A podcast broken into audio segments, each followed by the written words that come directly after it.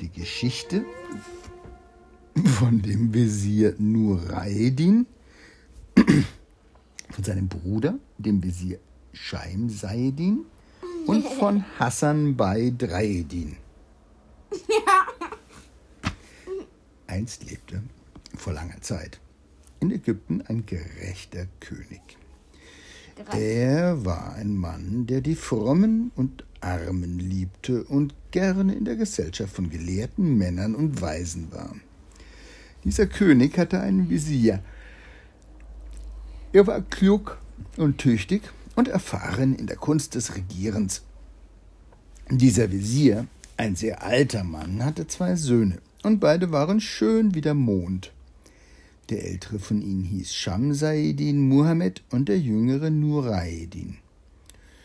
Obwohl der ältere fast vollkommen schien, übertraf ihn der jüngere noch an Glanz und Anmut, so dass sein Ruf bis in ferne Gegenden drang. Eines Tages starb nun ihr Vater, der Visier. Da sandte der König nach des Visiers beiden Söhnen, verlieh ihnen Ehrengewänder und sprach zu ihnen, von diesem Augenblick an sollt ihr an die Stelle eures Vaters treten und zu Visieren von Ägypten ernannt werden. Da freuten sich die beiden.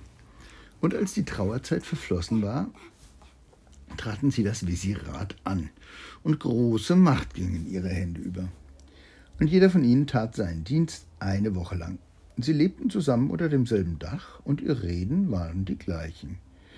Wenn aber der Sultan eine Reise antrat, so begleitete ihn abwechselnd einer von beiden. Da geschah es in einer Nacht unter den Nächten, dass der König sich entschloss, am nächsten Morgen aufzubrechen. Und der ältere der Brüder, an dem die Reihe war, den Herrscher zu begleiten, saß im Gespräch mit seinem Bruder und sprach O mein Bruder, mein Wunsch wäre es, dass wir beide, du und ich, zwei Schwestern heiraten. Da erwiderte der jüngere Bruder ja, das wäre schön, oh mein Bruder, und ich bin einverstanden, wie ich in allen Dingen mit dir einverstanden bin. Und Scheim Seidin sprach, wenn es des höchsten Wille ist, dass wir zwei Schwestern heiraten, und dass Allah mir ein Mädchen und dir einen Knaben schenkt, wohlan, dann wollen wir diese beiden Kinder miteinander vermählen. Was bedeutet vermählen? Verheiraten. Hä? Das gibt es ganz häufig in arabischen Ländern. Wie also zum Beispiel? Das, stell dir mal vor, der, der heiraten Cousin und Cousine.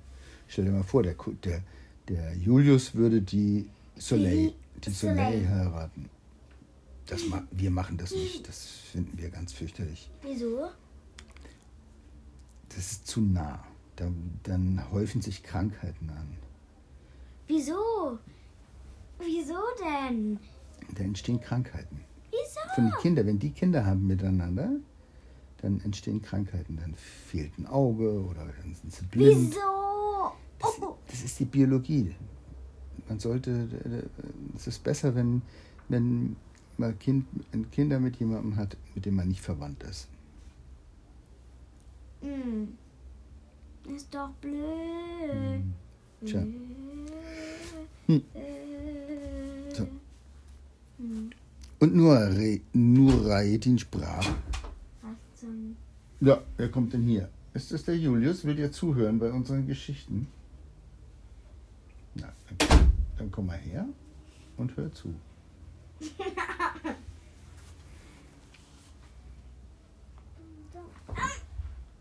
Und Nuraedin sprach, Bruder Shamsaedin, was gern denkst du in diesem Falle von meinem Sohn als Morgengabe für deine Tochter zu verlangen? Da erwiderte Shamsaedin, als Preis für meine Tochter werde ich von deinem Sohne verlangen 3000 Dinare Goldes, drei Lustgärten und drei der schönsten Güter Ägyptens. Und das ist eigentlich recht wenig als Morgengabe für meine Tochter.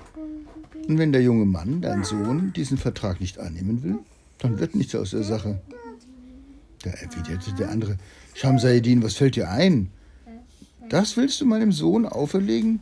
Vergisst du denn, dass wir Brüder sind und durch Allahs Gnade Visiere von gleichem Rang? Statt diese Menge Geld und Güter zu begehren, solltest du meinem Sohn deine Tochter zum Geschenke anbieten, ohne daran zu denken, überhaupt eine Morgengabe zu verlangen. Denn natürlich ist mein Sohn zehnmal mehr wert als deine Tochter. Da wagst du es noch eine Morgengabe zu fordern, die von Rechts wegen deine Tochter mitbringen sollte.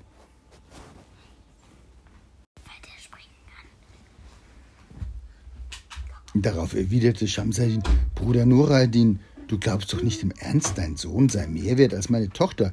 Das zeigt wieder einmal, dass dein Verstand ungewöhnlich beschränkt ist und dass es dir an Erziehung mangelt. Du erinnerst mich an deine Teilnahme am Amt des Wesirs, wo ich dich doch nur aus Mitleid und als Gehilfen zugelassen habe. Doch da du so redest, so will ich bei Allah niemals meine Tochter deinem Sohn vermählen, nicht einmal um sein Gewicht in reinem Gold. Behalte ihn. Als Nureidin die Worte seines Bruders vernahm, geriet er in Zorn und sprach: Auch ich will niemals meinem Sohn deiner Tochter vermählen, um keinen Preis, behalte sie. Das Verrückte ist ja, die beiden haben noch nicht mal geheiratet, geschweige denn, dass sie Kinder hätten, und fangen schon an zu streiten, wer wen heiratet und wie viel das kostet. Also, so sehr weise können die nicht sein, die beiden. Da erwiderte der andere, ach dein Sohn, er ist nicht den Abfall ihrer Nägel wert. Würde ich nicht im Begriffe stehen, mit unserem Gebieter abzureisen, so würde ich dich die ganze Ungehörigkeit deiner Worte fühlen lassen. Doch wenn ich zurückkehre, dann Aber sollst du du weißt noch gar nicht, ob es Junge oder Mädchen Nee, eben, wird. eben. Die streiten sich über nix. Doch wenn ich zurückkehre, dann sollst du sehen, wie ich meine Würde zu wahren und meine Ehre zu rächen weiß. Und als Nureddin das hörte, war er voll Wut und sein Geist verlor sich in Gift. Doch er verbarg seine Gefühle und schwieg, und jeder der beiden Brüder verbrachte diese Nacht in einem anderen Gemach, einer wieder den anderen von Zorn erfüllt, und aus dem Zorn wurde Hass.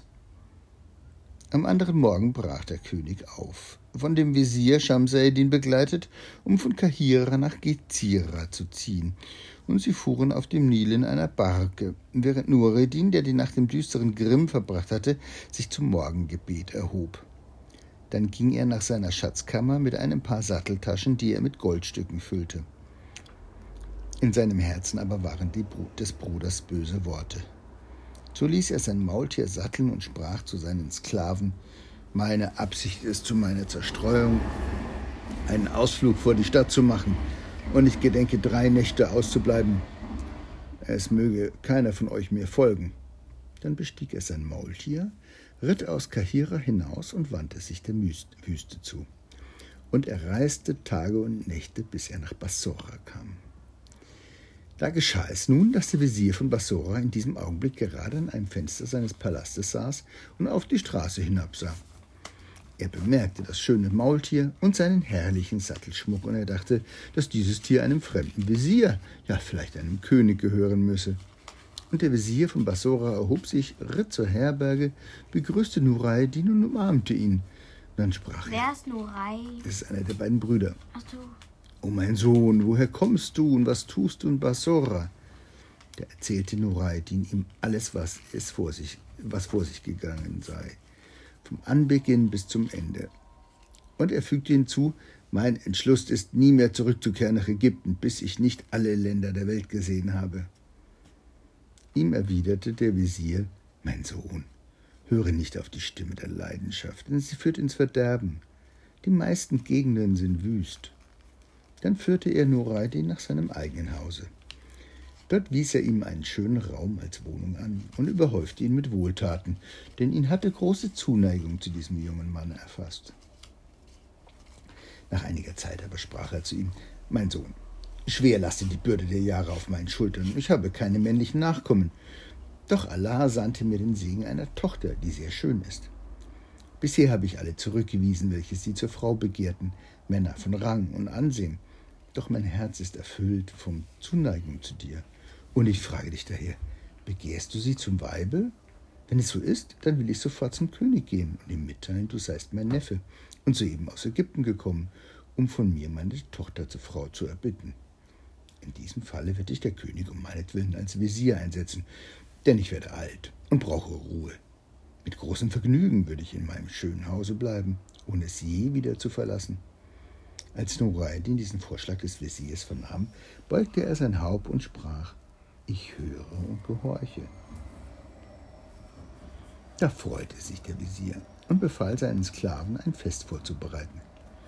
Dann versammelte er seine Freunde und die hohen Würdenträger des Landes und die reichen Ratsherren von Bassora in seinem Hause.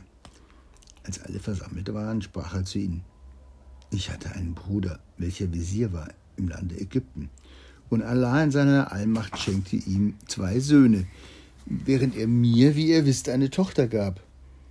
Mein Bruder nun hatte mir vor seinem Tode ans Herz gelegt, meine Tochter einem seiner Söhne zu vermählen, und ich hatte meine Zustimmung gegeben. Und sehet, nun sandte er mir seinen Sohn, diesen jungen Mann. Meine Absicht ist, ihn mit ihr zu vermählen, denn er ist mir teuer und steht mir nahe. Da erwiderten sie alle, sehr richtig ist, was du tust. So wurde denn die Hochzeit gerüstet. Und Nureddin strahlte vor Freude wie der Mond in der Nacht, denn die Tochter des Wesirs gefiel ihm und er war glücklich. So viel von Nureddin. Was aber seinen älteren Bruder betrifft, Schamseidin, so war er mit dem König lange Zeit fern von seiner Heimat, und als er von seiner Reise zurückkam, fand er Nureddin nicht. Schamseidin war sehr verwirrt über seines Bruders Verschwinden, und seine Besorgnis wurde von Tag zu Tag und, und wuchs von Tag zu Tag und wurde tiefe Trauer. Und er dachte bei sich in seiner Seele, Ganz sicher ist die einzige Ursache seiner Abreise mein dummes und eigensinniges Gerede am Tage vor meinem Aufbruch. So ist es denn meine Pflicht, mein Unrecht gegenüber diesem guten Bruder wieder gut zu machen und ihn suchen zu lassen und zu versöhnen. Und er ging zum König und machte ihn bekannt mit dem, was vorgefallen war. Und der König ließ Suchbriefe schreiben, mit seinem Siegel versehen und von Eilboten den Behörden aller seiner Provinzen bringen. Doch Nureddin war weit weg in Bassora und die Eilboten kehrten ohne Nachricht von ihm zurück. Da verzweifelte Schamseidin und sprach: Alles ist meine Schuld und es geschah, weil ich ihm, weil ich mit ihm über die Heirat unserer Kinder stritt, die ja noch gar nicht geboren sind. Wir Narren allzumal. Doch wie es ein Ende hat mit jedem Dinge, so tröstete sich auch Schamseidin schließlich über den Verlust seines Bruders, und nach einiger Zeit vermählte er sich mit der Tochter eines reichen Kaufmanns von Kahira. Die Hochzeit aber fand am gleichen Tage statt, an dem auch Nuraeddin in Bassora, die Tochter des Wesirs, heiratete. Nach einiger Zeit wurde Shamsaeddin, dem Wesir von Ägypten, eine Tochter geboren. Und nie hatte man in Kahira ihresgleichen an Schönheit gesehen. Und Nuraeddin wurde ein Sohn geboren am gleichen Tage, und es gab nirgends ein schöneres Kind.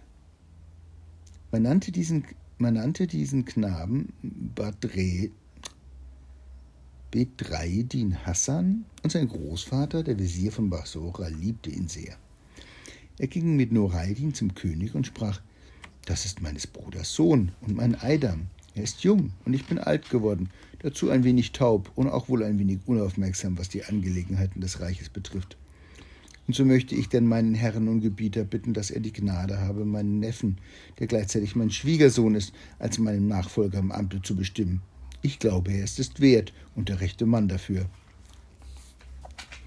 Der König fand Wohlgefallen an Nureddin und setzte ihn ein als Wesir, beschenkte ihn und wies ihm eine Leibwache zu.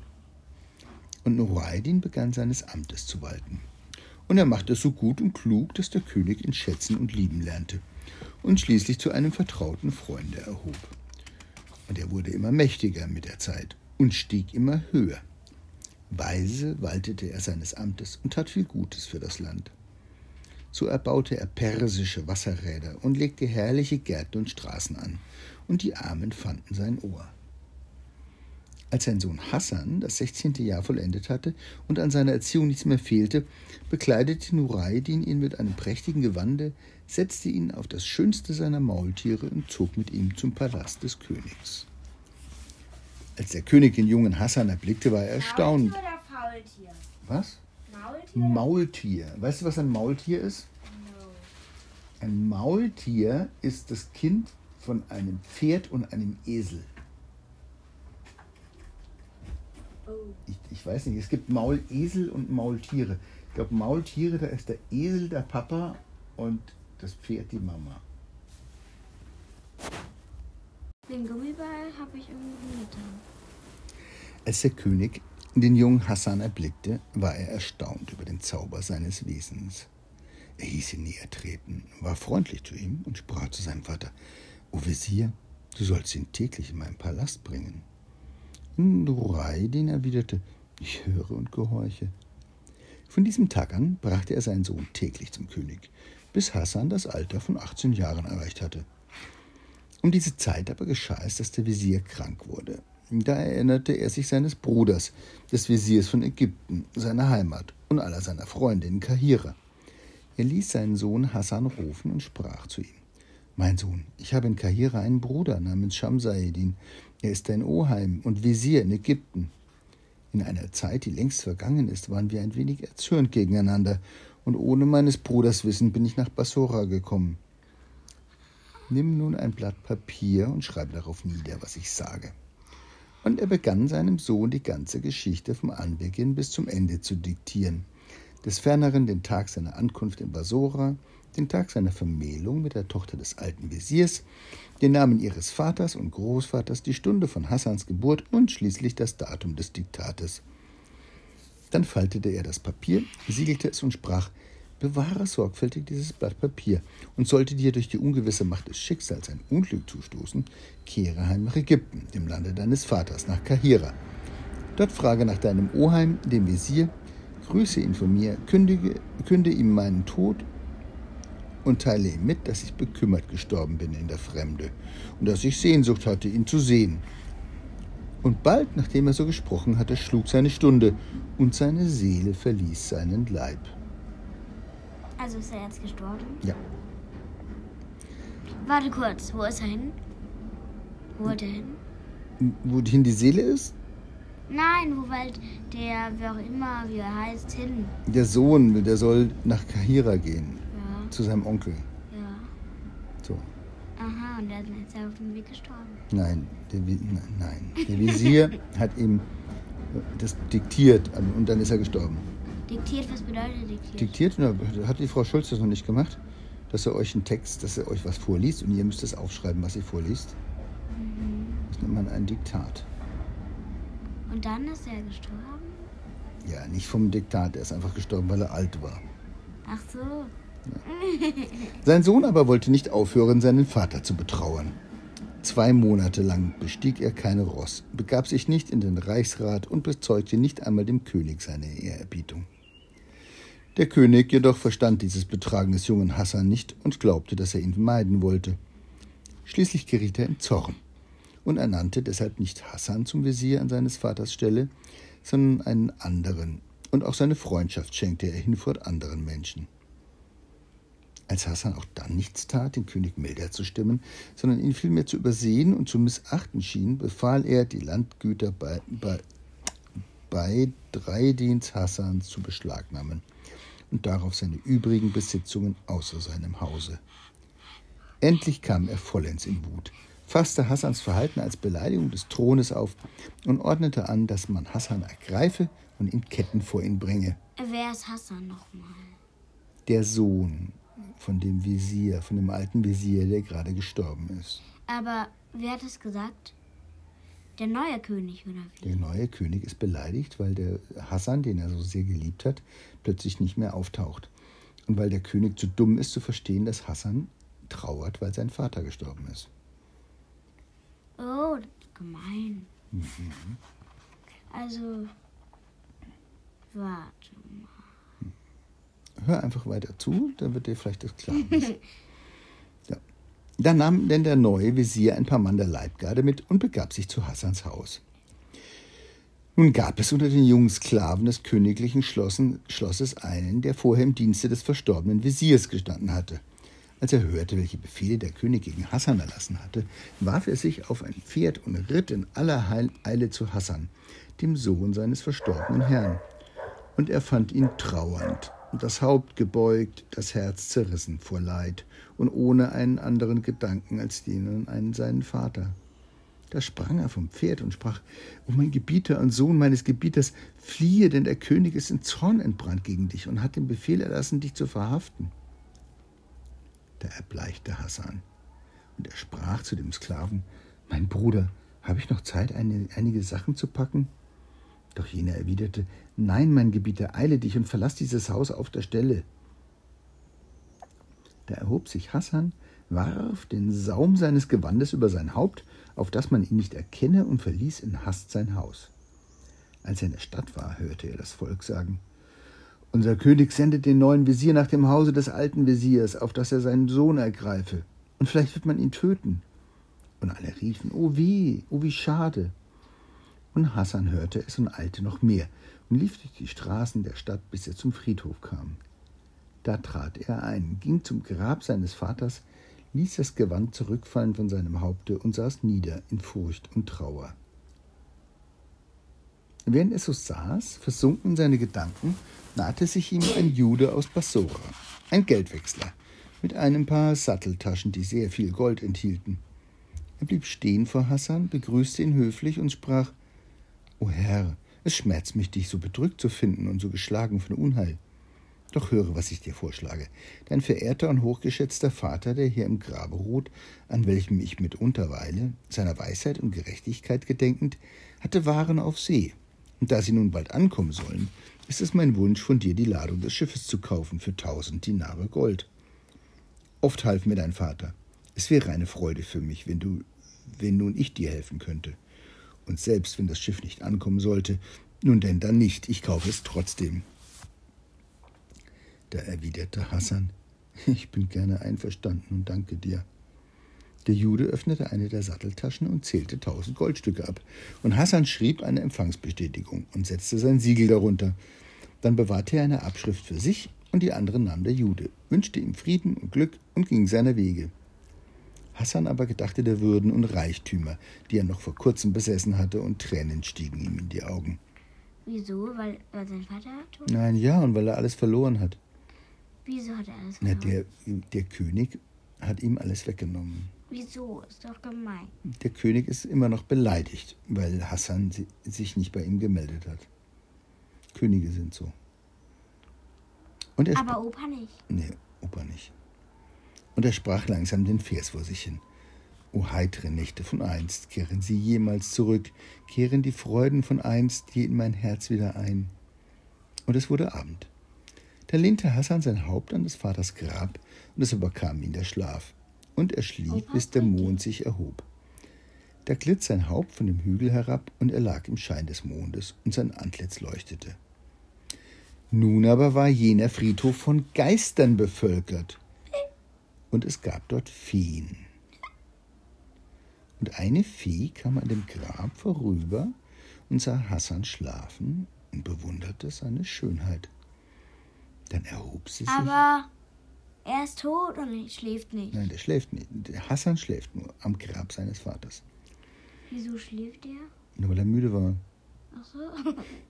Dann erhob sie sich zu den Wolken, um ihn in den um in den Luft. Wer? Die Fee erhob sich zu den Wolken, um in die Lüfte ist das eine Feengeschichte?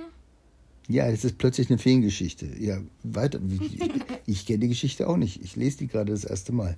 Ja, ja. Dann erhob sie sich zu den Wolken, um in den Lüften zu kreisen, wie es ihre Gewohnheit war, und traf dabei einen Ifriten, der sie begrüßte. Da sprach sie: Woher kommst du? Und er, wieder, er erwiderte: Von Kahira. Sie aber sagte: Sieh doch diesen schlafenden Jüngling dort unten. Ist der nicht schön? Und sie ließen sich vor dem schlafenden Hassan nieder. Und der Ifrit sprach, wahrhaftig, es gibt nicht seinesgleichen. Aber dann fügte er hinzu, doch da fällt mir ein, oh meine Schwester, was ich heute gesehen habe. Das war ein Mensch, den man diesem reizenden Jüngling, wenn ich es bedenke, wohl doch vergleichen kann. Es ist die Tochter des Wesirs von Ägypten.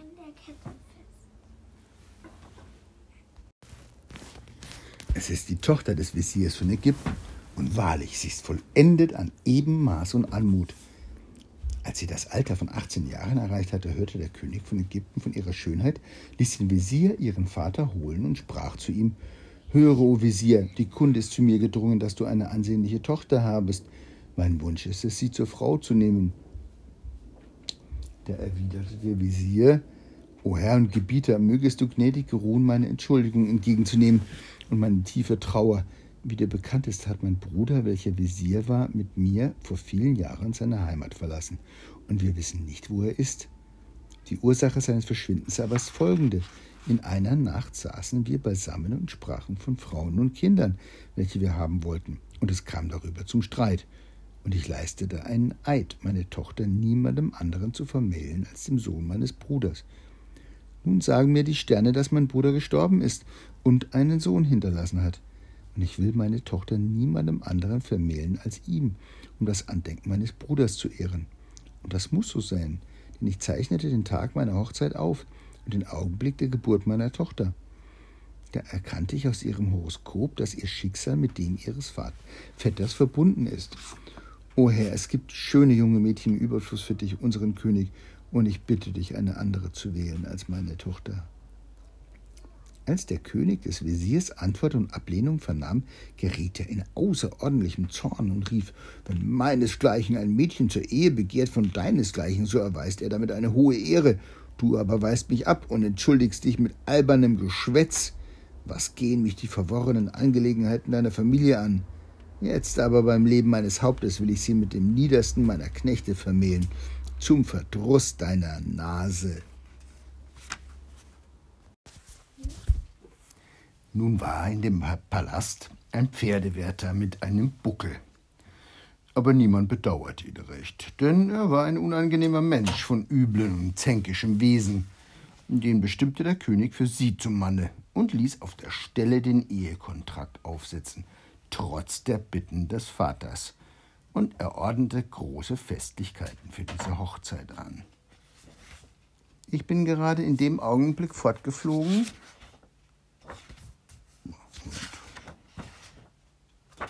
Ich bin gerade in dem Moment fortgeflogen, als die jungen Sklavinnen des Palastes den buckligen Pferdeknecht umringten und ihm recht starke ägyptische Scherze zuriefen. Und in der Tat, um meine Schwester, dieser Bucklige ist nicht nur hässlich, sondern ein wirklich wahrer Umflat. Und der Ifrit schüttelte sich und sagte, Puh, dann fuhr er fort, was aber das junge Mädchen betrifft, so ist es das schönste Geschöpf, das ich in meinem Leben gesehen habe.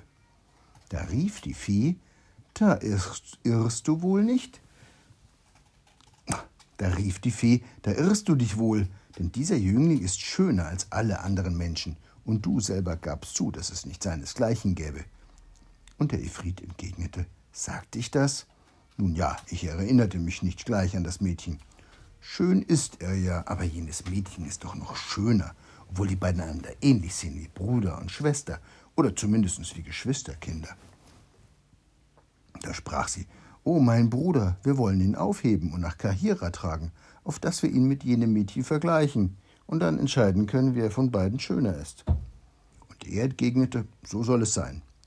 Und er hob Hassan vom Boden auf und flog mit ihm wie ein Vogel durch die Lüfte, während die Fee neben ihm herflog. Und sie erreichten Kahira. Dort setzte er ihn auf eine Steinbank nieder und weckte ihn. Da erhob sich Hassan und bemerkte, dass er sich nicht mehr auf seines Vaters Grab in Bassora befand, und er sah nach rechts und sah nach links, und erkannte, dass er an einem fremden Ort war. Und er war sehr erregt und wollte zu schreien beginnen, aber da gab ihm der Ifrit einen leichten Stoß und sagte, er solle still sein. Dann brachte er ihm reiche Gewänder, kleidete ihn, gab ihm eine brennende Kerze in die Hand und sprach, Wisse, dass ich dich hierher gebracht habe in der Absicht, dir etwas Gutes zu tun. Nimm dieses Licht, mische dich unter die Menge und geh bis zu dem Badehaus, das du dort hinten siehst. Dort wirst du einem recht unangenehmen Buckligen herauskommen sehen, dem man zum Palast geleiten wird. Folge dem Zug, und zwar an der Seite des Buckligen, der übrigens ein Bräutigam ist. Und wenn er dir missfällt, so lass dich dennoch nicht stören dadurch und tritt mit ihm ein in den Palast und im Festsaal lass dich an seiner Seite nieder, ganz als ob du zur Familie gehörtest. Jedes Mal aber, wenn du eine von den Sklavinnen oder den Tänzerinnen und Sängerinnen vor, vor euch beide hintreten siehst, dann fasse in deine Tasche, die du stets voll Gold finden wirst, nimm jeweils eine Handvoll darauf, davon heraus und wirf sie ihnen nachlässig zu.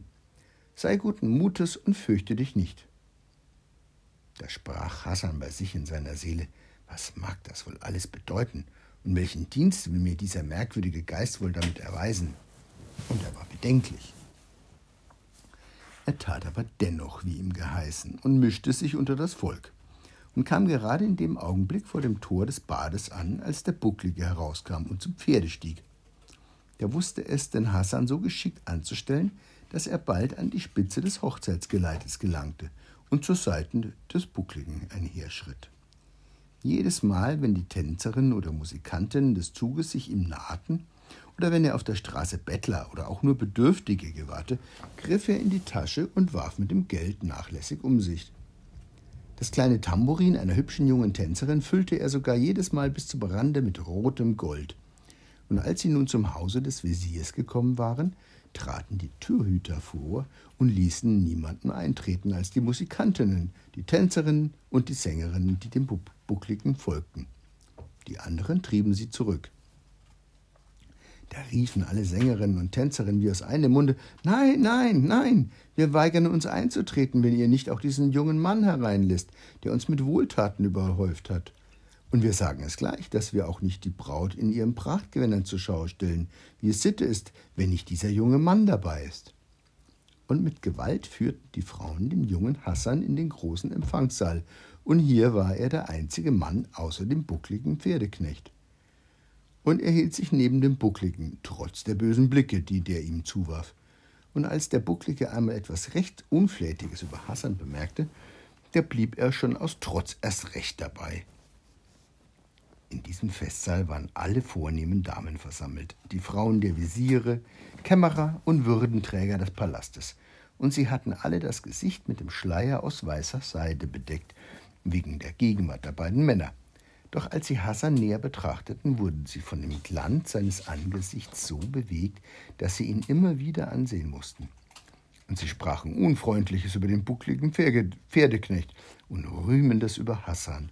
Und eine von ihnen sagte, Allah, welch ein Jüngling!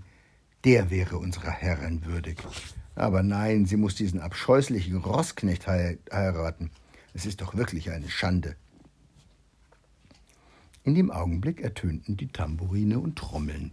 Die Tür des Brautgemachs tat sich auf, und die unfreiwillige Braut, umringt von Sklavinnen, hielt ihren Einzug in den Festsaal. Sie strahlte in der Mitte der Mädchen, und die anderen waren neben ihr wie Sterne, die den Mond umgaben, wenn der Abend klar ist und der Himmel leuchtet. Hassan saß ruhig da. Als die Braut herantrat in anmutiger Bewegung, erhob sich der Bucklige, sie zu umarmen. Doch da wich sie ihm aus und trat beiseite und stand nun unmittelbar vor Hassan, den Sohn ihres Oheims, als gehörte sie zu ihm und nicht zu ihrem Bräutigam. Da lachte das Volk, und alle riefen Beifall, und die Sängerinnen schlugen ihr Tambourin. Sogleich griff Hassan in die Tasche, zog eine Handvoll Gold heraus und warf es nachlässig in die Tambourine. Da freuten sich die Mädchen sehr und riefen Wahrlich, wenn es auf uns ankäme, dann gehörte diese Braut dir. Und Hassan lächelte. Der Bucklige aber stand abseits während dieser ganzen Szene, unbeachtet und ärgerlich, und machte ein Gesicht wie ein gereizter Affe. Dann entschleierten die Dienerinnen die Braut und zeigten sie in ihrem ersten Brautgewand, das aus flamingoroter Seide war. Und Hassan war entzückt von ihrer Schönheit. Und die ganze Zeit über, während sie langsam einherschritt, in ihren verschiedenen Gewändern, Goldfarben, Orange, Violett, Silberblau, Nilgrün und Purpurn, ertönte wunderbar der Wohlklang der, der Flöten. Und schöner sangen die Sängerinnen ihre Lieder der Liebe, als Hassan es jemals gehört hatte. Und mit dem Tambourin, an dem die silbernen Schellen hingen, begleiteten die Tänzerinnen ihre Schritte und Figuren, und sie tanzten wie die Vögel. Immer aber, wenn eine Pause eintrat, oder wenn sie in der Nähe Hassans kamen, warf er ihnen mit nachlässiger Gebärde Geld zu, und nicht nur sie, sondern auch manche der zu Gast geladenen Frauen griffen danach, auf dass sie etwas hätten, was Hassans Hand berührt hatte. Der Buckelige wäre ganz in Vergessenheit geraten, wenn er nicht einmal etwas ungewöhnlich Unflätiges ausgerufen hatte. Aber Hassan lächelte und sah die Braut an und achtete nicht des Bräutigams. Nach der siebenten Gewandung der Braut in strahlendes Weiß mit dem Talisman von Türkis und den Ketten von roten Korallen war die Hochzeitsfeier beendet. Die Gäste gingen und es blieb niemand im Saal als Hassan, der Bucklige und die Braut. Da führten die Dienerinnen die Braut in das Gemach der Entkleidung und entledigten sie eines Gewandes nach dem anderen, indem sie nach der Sitte jedes Mal Inshallah sagten, um den bösen Blick abzuwehren. Danach gingen auch sie und ließen sie allein mit der alten Amme, die sie ins Brautgemach zu führen hatte, sobald es der Bräutigam betrat. Da erhob sich der Bucklige, und als er Hassan noch immer da sitzen sah, sprach er zu ihm in sehr trockenem Ton Oh, Verehrter, du hast uns hohe Ehre erwiesen durch deine Anwesenheit und uns mit deinen Wohltaten überschüttet. Doch möchtest du nun diesen Ort nicht bitte verlassen, bevor man dich wegjagt? Stand Hassan auf und wusste nicht genau, was er tun sollte, und verließ den Saal. Doch kaum war er herausgetreten, da sah er den Ifriten vor sich, der zu ihm sprach Wohin willst du gehen, O Badrea? Bei drei, die Hassan. Höre, was ich dir sage und folge genau meiner Weisung. Soeben muss der Bucklige hinaus auf einen gewissen Ort. Ich werde mich seiner annehmen. Du aber geh sofort in das Brautgemach, und wenn die Neuvermählte eintritt, so sprich zu ihr, ich bin es, der dein wirklicher Ehemann ist. Dein Vater ließ eine kleine Komödie spielen, nach alter Sitte, um dich vor dem bösen Blick der Neider zu bewahren. Nun ist es vorüber. Was aber jenen Buckel betrifft, den niedrigsten unserer Stallknechte, so bekommt er jetzt im Stall einen großen Krug süßen Weins, damit er sich erquicke und auf unsere Gesundheit tränke. Damit entschwand der Geist. Der Bucklige aber musste in der Tat nach jenem bewussten Ort, und der Ifrit erwartete ein wenig, nahm dann die Gestalt einer fetten Ratte an, ahmte den Rattenschrei nach und rief Zieg, Zieg, da schlug der Stallknecht in die Hände, um sie zu verscheuchen, und rief Kusch, kusch. Und die Ratte begann zu wachsen und wurde zu einem mächtigen schwarzen Kater mit unheimlich leuchtenden Augen, der schrie Miau, miau. Und der Kater wuchs weiter und wurde zu einem riesigen Hund, der knurrte und bellte Rau, rau. Da erschrak der Bucklige und schrie Hinweg, übler Geist. Und auch der Hund begann zu wachsen, blähte sich auf und war zu einem Esel, der brüllte dem Buckligen ins Gesicht. Jag, jag! Da schrie der Stallknecht, zu Hilfe, ihr Bewohner des Hauses! Und immer größer wurde der Esel und war zu einem fürchterlichen Büffel, der den Zugang zu dem Kabinett versperrte. Und diesmal sprach der Geist mit Menschenstimme, wenn auch sehr laut. Ha, du stinkendster alter Stänker, weh dir, du Unflat! Und Entsetzen packte den Stallknecht. Er stürzte auf die Fliesen des Bodens und seine Zähne klapperten. Da rief der Büffel: Du Scheusal, o oh du Vater des Mistes! Konntest du keine andere Frau finden als gerade die, die unter meinem Schutz steht? Doch der Stallknecht war so entsetzt, dass er kein Wort hervorbringen konnte. Und der Efrit brüllte: Antworte mir, oder ich stecke dich in jenes Loch. Auf diese wahrhaft entsetzliche Drohung hin vermochte der Bucklige nur zu antworten: O mächtiger Gebieter der Büffel, ich kann ja nichts dafür, ich bin gezwungen worden. Es war mir allerdings sehr recht, aber ich schwöre dir, o Vater der Stiere, dass ich's bereue. Da sprach der Ifrit: Du wirst die ganze Nacht bis zum Anbruch des Morgens hierbleiben. Dann, aber erst dann kannst du fortgehen, wohin du willst. Doch hüte dich jemand ein Wort von all dem zu sagen und niemals wieder darfst du auch nur die leisesten Anstalten machen, dich der Herrin zu nahen. Und auch sonst könntest du dich bessern. Wie hast du dich aufgeführt Jahr für Jahr? Wie ein übler Wind. Oh, du Stinktier an Bosheit. Gehorchst du mir nicht, so werde ich dir möglicherweise deinen Kopf zerquetschen. Mindestens aber werde ich dich in die Abtrittgrube stecken, wo du eigentlich hingehörst. Dann fügte er noch hinzu, Ach ja, das ist ein guter Gedanke. Ich werde dich lieber gleich dort hineinstecken. Und wehe, wenn du dieser Stelle vor Anbruch des Morgens verlässt. Hierauf erfasste der Büffel mit seinen Zähnen den Stallknecht und stopfte ihn in das offene Loch jedes Kabinetts, so dass nicht mehr sehr viel von ihm heraussah. Dann wiederholte er, dass du dich nicht unterstehst, dich zu rühren, bevor die Sonne aufgeht. Und er verschwand. O armer Buckliger! Hassan aber drang in den Harem ein und setzte sich im Hintergrund des Brautgemaches nieder. Kaum war er darin, da trat die Braut herein, sah ihn und stieß einen kleinen Schrei der Freude aus. Doch dann fasste sie sich und fuhr ihn an. Wie kannst du es wagen, hier einzudringen? Hassan sagte darauf, ich bin es, dein wirklicher Bräutigam. Dieser Schwank mit dem buckligen Wort aufgeführt, um uns zu lachen zu machen und vor allem um den bösen Blick von dir fernzuhalten nach einer alten Sitte, die dein Vater schätzt. Da hat denn dein Vater jenen Buckligen gemietet. Er gab ihm zehn Dinare dafür und jetzt sitzt er im Stall, einen Krug süßen Weins auf unsere Gesundheit zu leeren. Als die Herrin der Schönheit diese Worte vernahm, lächelte sie. Dann atmete sie erleichtert auf, schmiegte sich an ihn und flüsterte Bei Allah, o oh mein Gebieter, du hast mich von einem Schmerz erlöst, der mich sehr gequält hat. So viel über Hassan und die Tochter des Wesirs. So viel über Hassan und die Tochter des Wesirs. Der Ifrit indessen hatte sich beeilt, seine Gefährtin aufzusuchen. Nach einiger Zeit schwebten sie herbei, kamen durchs Fenster und machten sich unsichtbar und bewunderten die Schönheit des schlafenden Paares. Und der Ifrit sagte zur Fee, nun, meine Schwester, du siehst, dass ich recht hatte, denn sie ist doch noch schöner als er. Aber nein, rief die Fee, siehst du denn nicht, dass er viel besser aussieht? Aber dann lachten sie, und der Ifrit sprach, gut, einigen wir uns, sie sind beide gleich schön. Welch ein Anblick. Und er fügte hinzu, nun ist es an dir, den jungen Mann auf deine Arme zu nehmen und ihn nach dem Ort zurückzuschaffen, wo ich ihn aufgelesen habe. Nämlich zum Friedhof zu Bassora. Ich will dir helfen. Doch beeilen wir uns, denn siehe, bald bricht der Morgen an. Da umschlang die Fee den schlafenden jungen Hassan und hob ihn auf, so wie er war, nur mit seinem seidenen Hemd bekleidet, und flog mit ihm davon, und der Ifrit flog hinterher.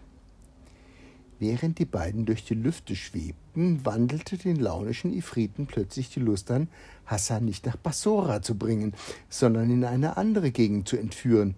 Und er geriet in Streit mit der Fee und griff sie an. Und sie wehrte sich, und sie rangen miteinander, und fast wäre Hassan herabgestürzt. Doch zu Hassans Glück bemerkte ein Engel hoch in den Lüften des Ifriten Absicht und schleuderte nach ihm einen Feuerstern.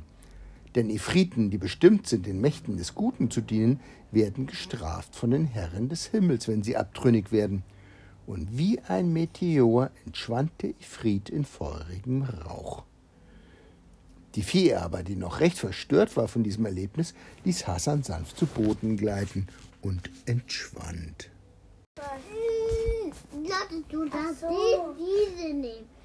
Es war aber bestimmt in Allahs Rat, dass sich diese ereignete nahe bei Damaskus, vor einem Tor der Stadt. Als man bei Tagesanbruch die Pforten öffnete und die Leute herauskamen, waren sie sehr erstaunt, einen fremden Jüngling schlafend vor der Stadt liegen zu sehen, nur mit einem Hemd bekleidet und auf dem Haupt eine Nachtmütze statt eines Turbans und dazu noch ohne Hosen. Doch da erwachte Hassan und bemerkte, dass er vor einem Tor lag, das er nicht kannte und dass er von vielen Leuten umringt war. Und er war sehr überrascht, sprang und rief, Oh, oh ihr guten Leute, sagt mir doch, ich bitte euch, wo bin ich? Papi!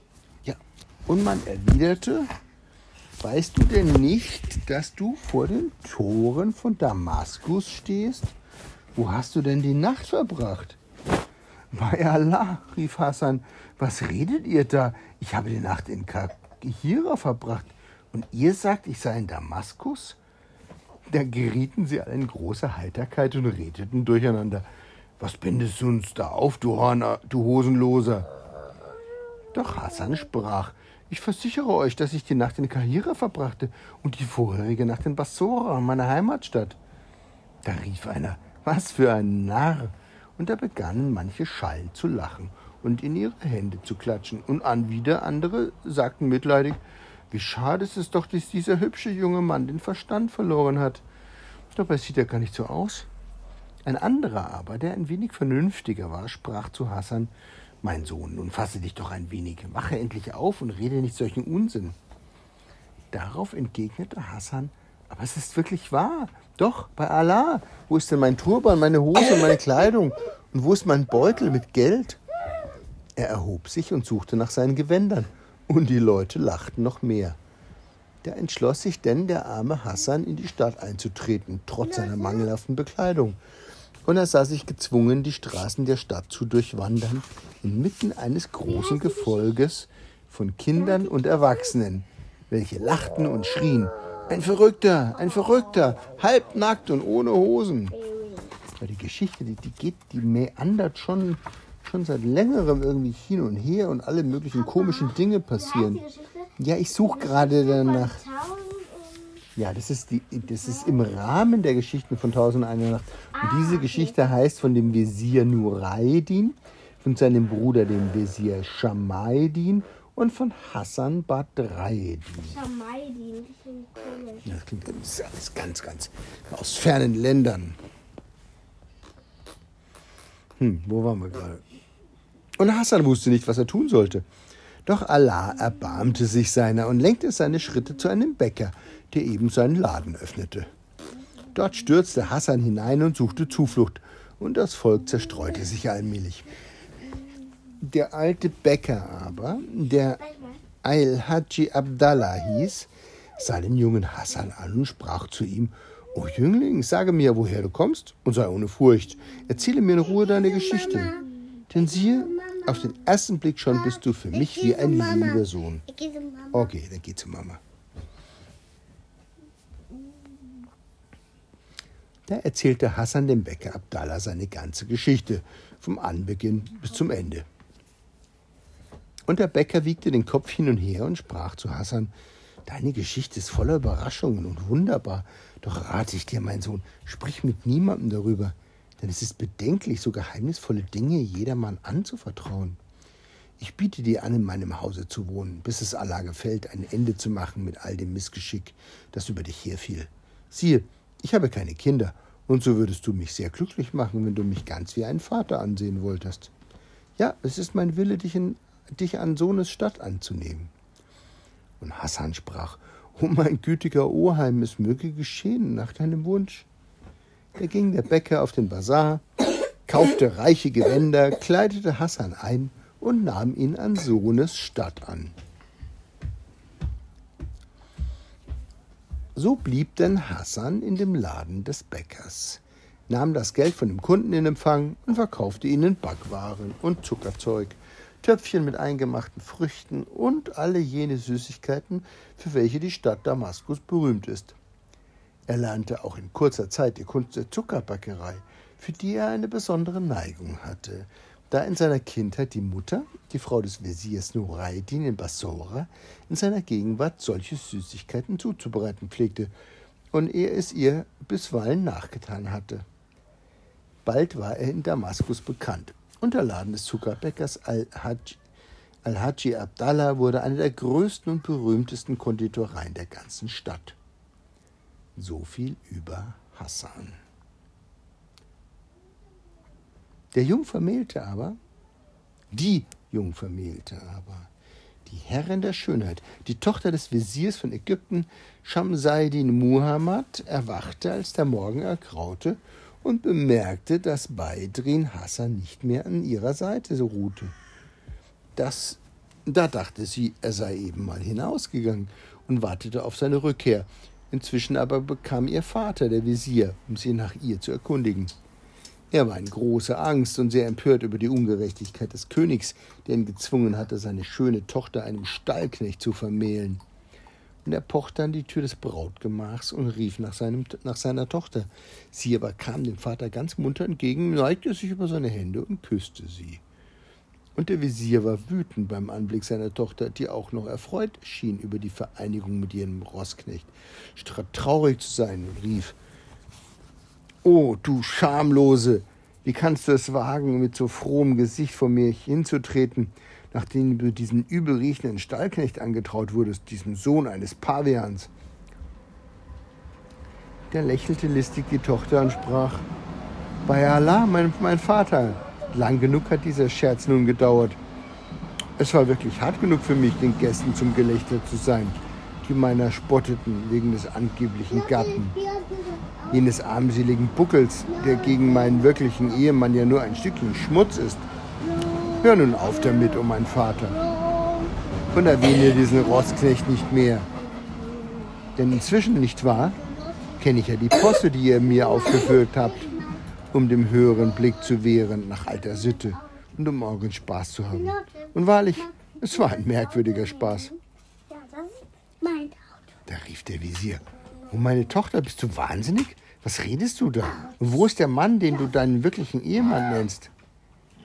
Da sprach die Tochter, er musste nur eben mal hinaus. Da stürzte der Visier nach jenem gewissen Orte, trat ein und fand dort den Buckligen seiner, in seiner erbarmungswürdigen Lage. Da war der Visier höchst verblüfft und rief ihn an: Hey, was treibst du denn da? Doch der Stallknecht murmelte nur Unverständliches, denn er dachte, es sei schon wieder der Ifrit, der zu ihm sprach. Da wurde der Visier zornig und schrie: Antworte, wenn ich mit dir rede, du blöder Sohn eines Wildschweins.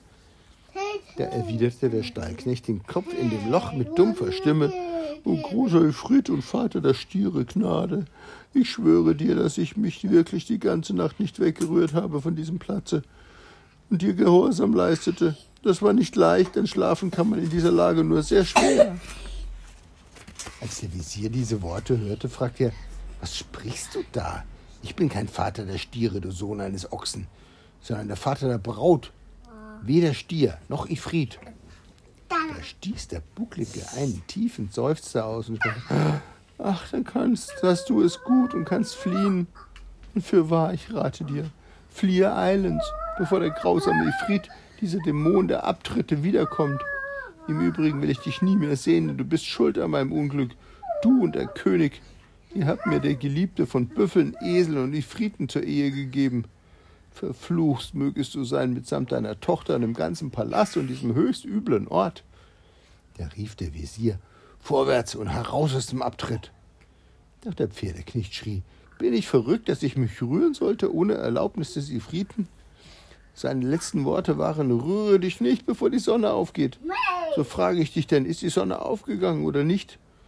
Wenn sie nicht aufgegangen ist, dann rühre ich mich auch nicht. Was da fragt der Visier, was ist denn nur mit jedem Ifriten, von dem du dauernd sprichst? Und der Stallknecht erzählte ihm die ganze Geschichte und alles, was ihm zugestoßen war seit dem vorigen Abend. Und er endete mit den Worten, und deshalb soll diese Braut der Teufel holen, samt dem Brautvater und dem ganzen Palast und dem verhexten Abtritt. Und er stieß wütende und jämmerliche Seufzer aus. Da trat der Visier heran, fasste ihn bei den Füßen und zog ihn aus dem Loch und der Stallknecht sah wahrhaft beklagenswert aus. Aber da bemerkte er, dass die Sonne schon aufgegangen war und lief, was er laufen konnte, davon. Als er beim Palast des Königs angekommen war, ging er ächzend in seinen Stall und warf sich aufs Stroh. Und er beschloss, hinfort bei seinen Rössern zu bleiben und ein besserer Mensch zu werden. So viel über den Stallknecht.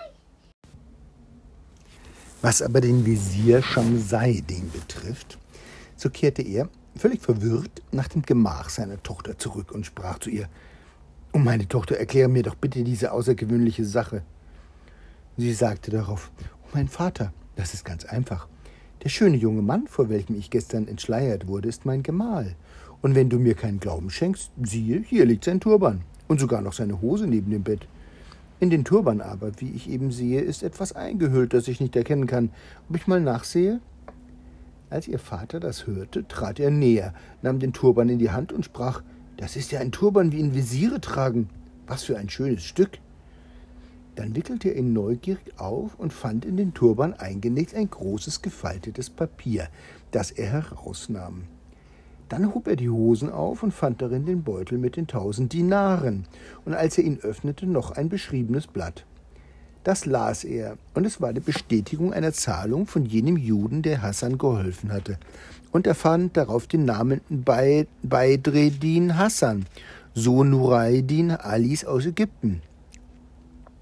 Kaum hatte Sham Saedin das gelesen, da stieß er einen lauten Schrei aus und sank halb ohnmächtig zusammen und die Tochter kniete neben ihm. Als er wieder zu sich gekommen war und den Sinn des Schriftstückes ganz erfasst hatte, rief er aus Allah ist groß. Weißt du, meine Tochter, wer dein Mann geworden ist? Weißt du Näheres von ihm? Nein, sagte sie, Näheres schon, aber nicht, wo er herkommt. Da sprach der Visier Es ist der Sohn meines Bruders, dein Vetter, und diese tausend Dinare sind deine Morgengabe. Lob und Preis sei Allah, und nun möchte ich nur wissen, wie sich das alles zugetragen hat. Dann öffnete er das gefaltete Papier, das er im Turban eingenäht gefunden hatte, und bemerkte, dass es abgefasst war in der Handschrift seines Bruders Nuraydin, des Vaters von Badreddin Hassan. Als er diese Handschrift erkannte, küsste er sie und beweinte seinen toten Bruder. Dann nahm er das Blatt und fand darin verzeichnet den Tag von seines Bruders Vermählung mit der Tochter des Wesirs von Bassora, sodann die Stunde der Geburt Badreddin Hassans und schließlich die ganze Geschichte seines Bruders bis zum Tage seines Todes. Da verglich er die Zeiten mit den Daten seiner eigenen Vermählung und der Geburt seiner Tochter. Und siehe, er fand, dass sie geheimnisvoll übereinstimmten. Und er nahm dieses Schriftstück und ging damit zum König und machte ihn bekannt mit allem, was vorgefallen war, vom Anbeginn bis zum Ende. Da geriet der König in größte Verwunderung und ordnete an, dass dieser seltsame Vorfall in den Büchern und Chroniken aufgezeichnet werde. Und er sprach, Allahs Wege sind wunderbar. Der Visier indessen verbrachte den Tag damit, seines Bruders Sohn zu erwarten. Doch er kam nicht. Und er wartete einen zweiten und einen dritten Tag und er wartete weiter bis zum siebenten Tage, ohne die geringste Nachricht von ihm zu erhalten. Da nahm er Feder und Schreibzeug und zeichnete auf ein Blatt Papier einen genauen Plan des Hauses, auf dem zu sehen war, wo sich das Schlafgemach befand und wo ein Vorhang war und wo ein Ruhebett. Und er vermerkte alles, was sich in dem Raum befand. Dann nahm er den Turban, die Beinkleider und alles Übrige, legte es zusammen und verschloss alles mitsamt jenem Plan mit großer Sorgfalt in seinem Palast. Und er sagte niemandem, warum er das tat. Was aber seine Tochter betrifft, so schenkte ihr Allah, als die Zeit erfüllt war, einen Sohn, der war schön wie der Mond und das Abbild seines Vaters an Ebenmaß und Anmut. Sie übergaben den Knaben den Ammen und nannten ihn Adjib, das bedeutet der Wunderbare.